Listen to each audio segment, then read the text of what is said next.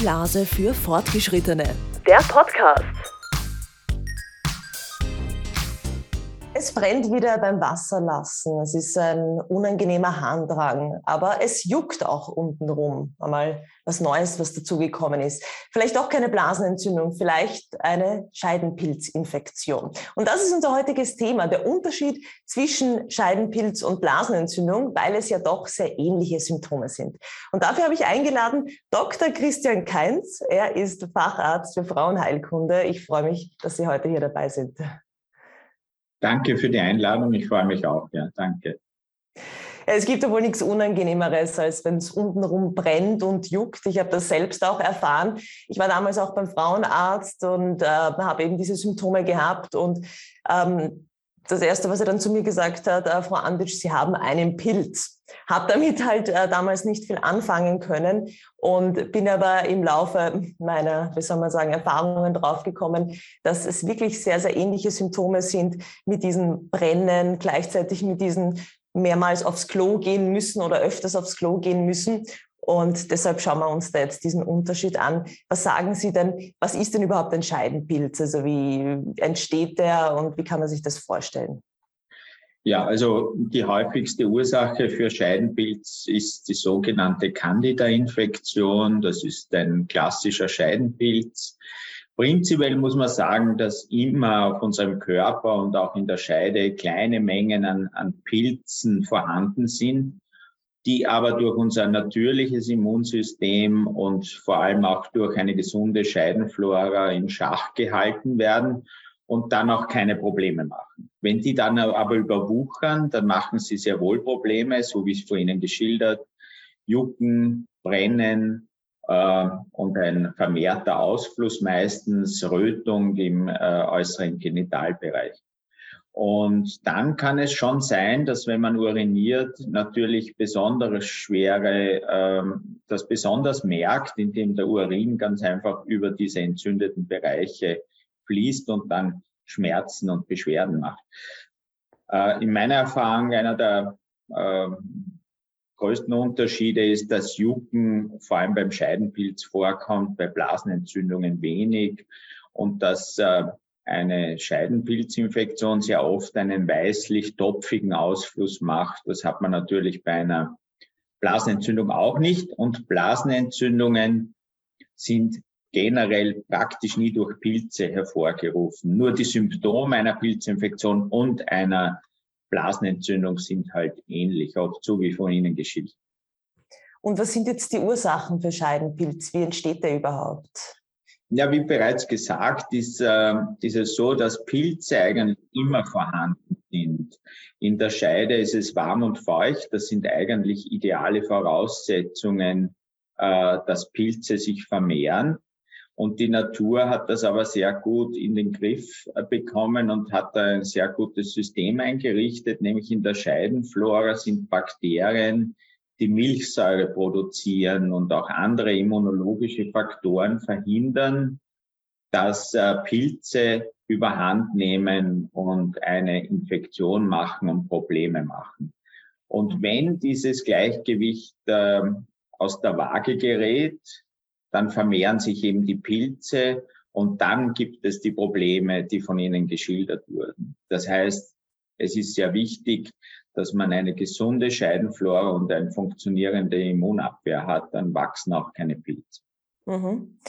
Und äh, wie wird das jetzt diagnostiziert, beziehungsweise wie wird es dann im weiteren Sinne behandelt, wenn der Arzt jetzt draufkommt, äh, Sie haben einen Scheidenpilz?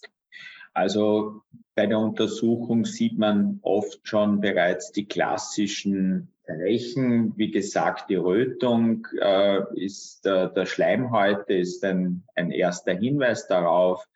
Dann gibt es sehr oft so weiße, äh, topfige Ablagerungen, Auflagerungen auf der Schleimhaut. Das ist auch sehr typisch für eine Pilzinfektion.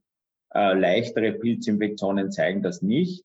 Im nächsten Schritt kann man Sekret äh, im Mikroskop untersuchen und sieht dort die typischen Pilzfäden und die typischen äh, eben Mikroorganismen, die bei der äh, Pilzinfektion vorkommen. Es gibt dann noch einen weiteren Schritt in der Diagnostik, wo man dann in einem Labor diese Pilze noch weiter untersuchen kann und schauen kann, wogegen sie empfindlich sind, gegen welche Mittel sie empfindlich sind. Aber generell ist die Empfindlichkeit der Scheidenpilze kein Problem und fast alle sind gegen die üblichen äh, Medikamente heute empfindlich. Also nicht so wie bei den Bakterien, dass sehr oft Resistenzen auftreten. Mhm, mhm. Also das heißt, da gibt es dann auch bestimmte Mittel gegen Scheidenpilz, jetzt keine Antibiotika, weil Sie gesagt haben, wenn es eben sich um einen Candida, also um einen Pilz handelt, gibt es dann, glaube ich, dieses Clotrimazol, wenn ich das jetzt richtig ausspreche. Ähm, also nichts mit Antibiotika, sondern eher hin in die Richtung dann, oder? Genau, das ist ein ganz wichtiger Punkt. Also äh, Pilze kann man nicht mit Antibiotikern, sondern mit sogenannten Antimykotikern behandeln. Im Gegenteil, es ist sogar oft so, dass wenn man Antibiotika-Behandlungen hat, äh, die gute, gesunde Scheidenflora damit auch äh, abgetötet wird. Und es ist sehr, mhm. sehr häufig, dass man im Zuge oder im Anschluss an eine Antibiotika-Behandlung eine Pilzinfektion in der Scheide äh, bekommt, eben aus den Gründen, dass die guten Bakterien durch dieses Antibiotikum sozusagen mitbehandelt werden und abgetötet werden, obwohl man das nicht will. Ja. Und die äh, Pilzmittel, also diese Antimykotika, da gibt es verschiedene, aber das von Ihnen erwähnte ist eine eine klassische Substanz. So zum Glück sind äh, die üblichen Scheidenpilze gegen diese Pilzmittel auch fast alle weiterhin empfindlich. Das heißt, sie sprechen darauf an, auf diese Behandlung. Sagen Sie, soll man aber trotzdem äh, vorher zum Frauenarzt gehen, bevor man in die Apotheke geht und sich so ein, ein, eine Salbe zum Beispiel kauft gegen Scheidenpilz? Oder kann man das selbst einfach anwenden? Also es ist ja so, dass ähm, früher waren diese Medikamente alle rezeptpflichtig. Mittlerweile ist es so, dass ähm, sie over the counter verkauft werden. Das heißt, man bekommt die auch ohne Rezept verschrieben. Wenn man ähm, sich sicher ist und wenn das kurz besteht und zum Beispiel gerade Samstagvormittag ist und man schon einmal so eine Pilzinfektion hatte, dann ist es durchaus vertretbar, in die Apotheke zu gehen und sich so ein Over-the-Counter-Präparat zu kaufen. Wenn damit wieder alles gut wird, ist es gut. Ähm, wenn nicht, dann wäre schon zu empfehlen, dann eine ärztliche Konsultation durchzuführen, weil es gibt verschiedene Infektionen, die langfristig einen Schaden anrichten und äh, übersehen werden können und die oft gleichzeitig mit einer Pilzinfektion auftreten können. Ja, und oft ist es ja auch so, dass man den Partner mitbehandeln muss, oder? Gerade bei Scheidenpilz, weil der ist doch ansteckend.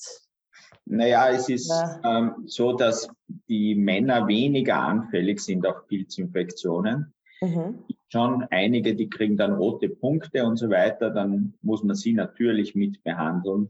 Aber sehr viele Männer ähm, bekommen keine Symptome und müssen dann nicht unbedingt mitbehandelt werden, vor allem wenn das einmalig vorkommt, zum Beispiel nach einer Antibiotikatherapie, dann mhm. ist davon auszugehen, dass der Mann kein Reservoir für, für die Pilzinfektion ist.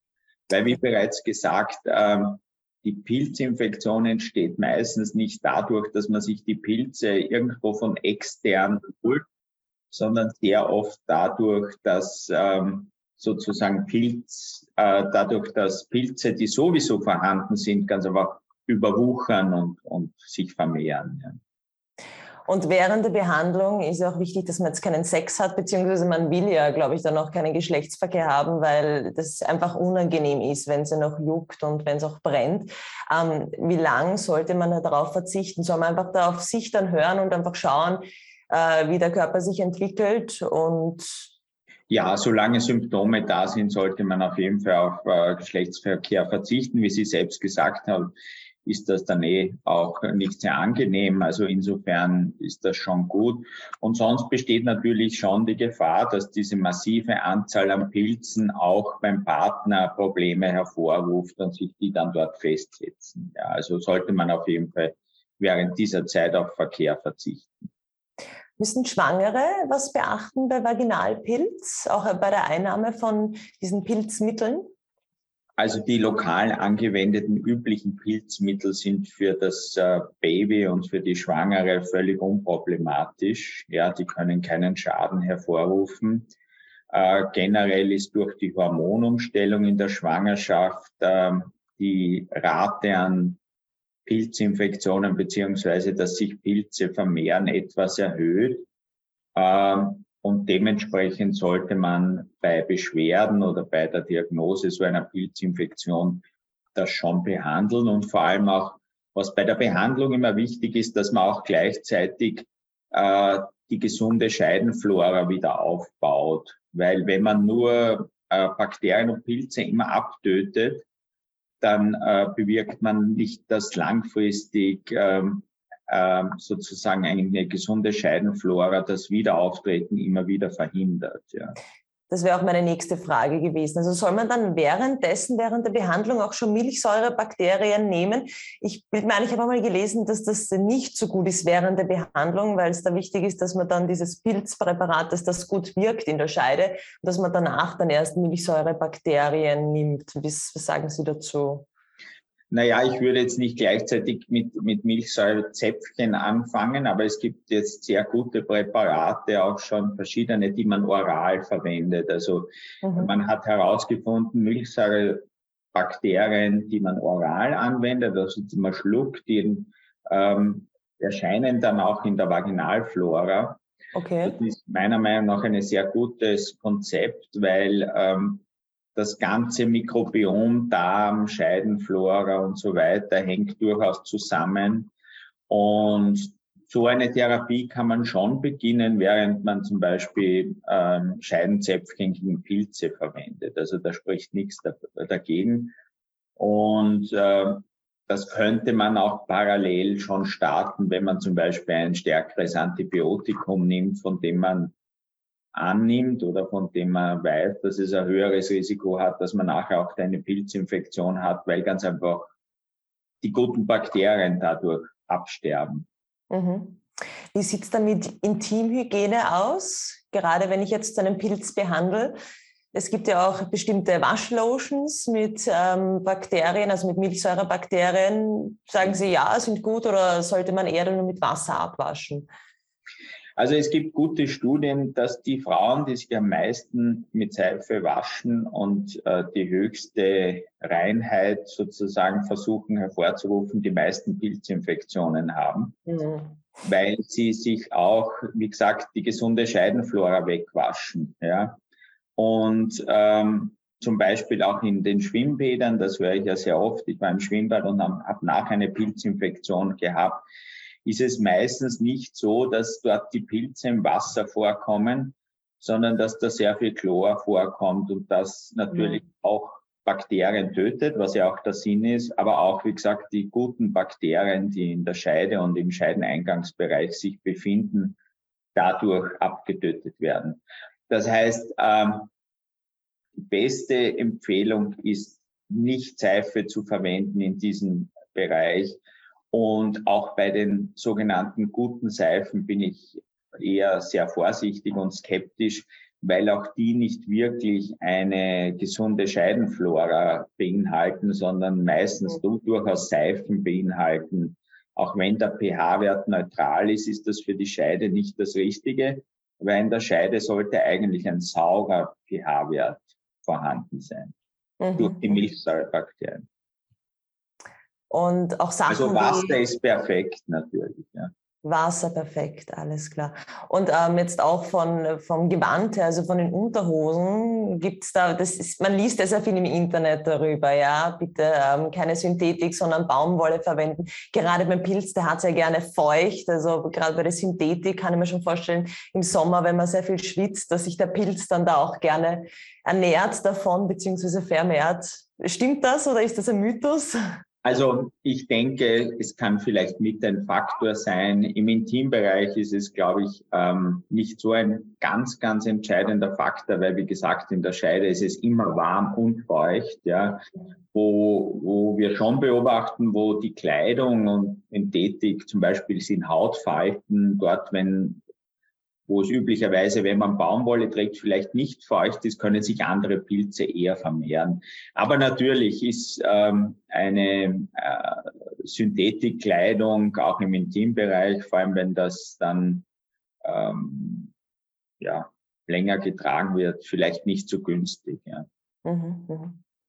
Ja, kommen wir jetzt vom Scheidenpilz zu einer Geschlechtskrankheit, äh, die auch viele Frauen ab und zu haben, beziehungsweise die Gott sei Dank auch gut behandelt werden kann, nämlich Chlamydien. Da ist es ja so, dass ähm, Männer eher Symptome haben, wie zum Beispiel jetzt ähm, häufiger Harndrang oder auch Brennen beim Wasserlassen, Frauen nicht, aber dann trotzdem zum Arzt gehen, weil eben der Partner Schmerzen hat und draufkommen, aha, ich habe Chlamydien. Ähm, sind ja, wie gesagt, sehr ähnliche Symptome wie Blasenentzündung. Wie wird das denn diagnostiziert und was sagen Sie überhaupt zu Chlamydien?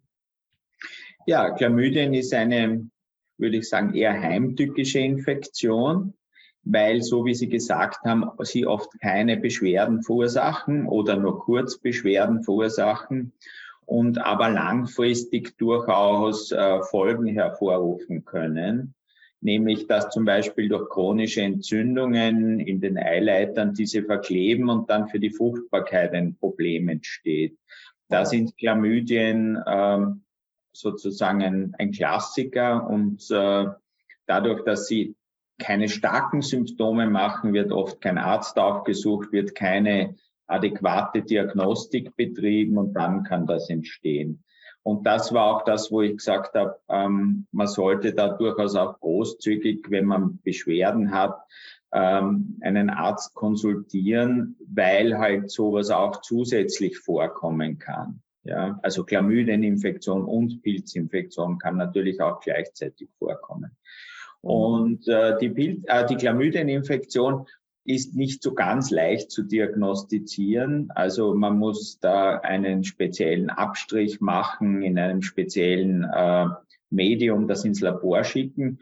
Und dort äh, wird durch äh, durchaus aufwendigere Diagnostik dann die Chlamydieninfektion äh, diagnostiziert, weil Chlamydien sind ja noch kleiner als Bakterien und mhm. nicht so wie äh, zum Beispiel ähm, äh, eben Pilze im Mikroskop sichtbar, sondern da braucht man dann schon äh, molekularbiologische Methoden, um sie festzustellen. Und die gehören behandelt, weil Sie auch sagen, die könnten auch äh, zur Unfruchtbarkeit führen. Natürlich, die gehören behandelt und da gehört auch der Partner mit behandelt oder zumindest vorher untersucht, weil ähm, das ist eine der häufigen durch Geschlechtsverkehr übertragenen Erkrankungen mhm. Infektionserkrankung. Ja, dann machen wir jetzt noch so einen Abschlusstipp. Gehen wir wieder zurück zum ähm, Scheidenpilz beziehungsweise zur Scheidenflora. Ähm, wie kann ich denn jetzt meine Scheidenflora aufbauen beziehungsweise wie kann ich eine Scheideninfektion vorbeugen? Dass Sie uns ein paar Tipps dann noch zum Abschluss geben. Ja, also eine der meiner Meinung nach in dem Bereich wichtigsten Erkenntnisse der Medizin der letzten Jahre oder Jahrzehnte ist, dass das Mikrobiom des menschlichen Körpers ein ganz, ganz wichtiger äh, Faktor für die Gesundheit ist. Wir haben äh, viel mehr Bakterien in uns und auf uns, äh, als wir Zellen haben wahrscheinlich im Körper.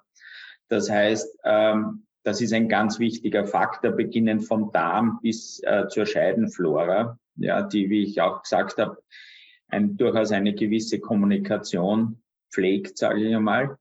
Ähm, wichtig ist, diese Bakterien nicht alle abzutöten, ja, mhm. natürlich äh, normale Reinigung und, und Pflege ist ganz ist wichtig und soll auch nicht verboten werden, aber nicht mit desinfizierenden Lösungen und Antibiotikern und so weiter.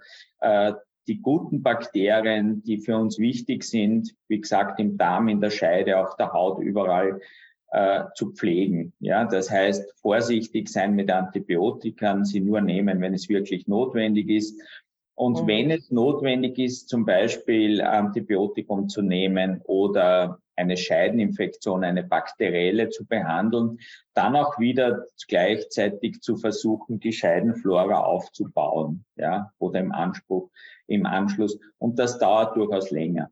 Also wichtig zusammenfassend, die guten Bakterien nicht abtöten, ist mhm. eine der wichtigsten Voraussetzungen, dass man selten eine Scheidenentzündung bekommt.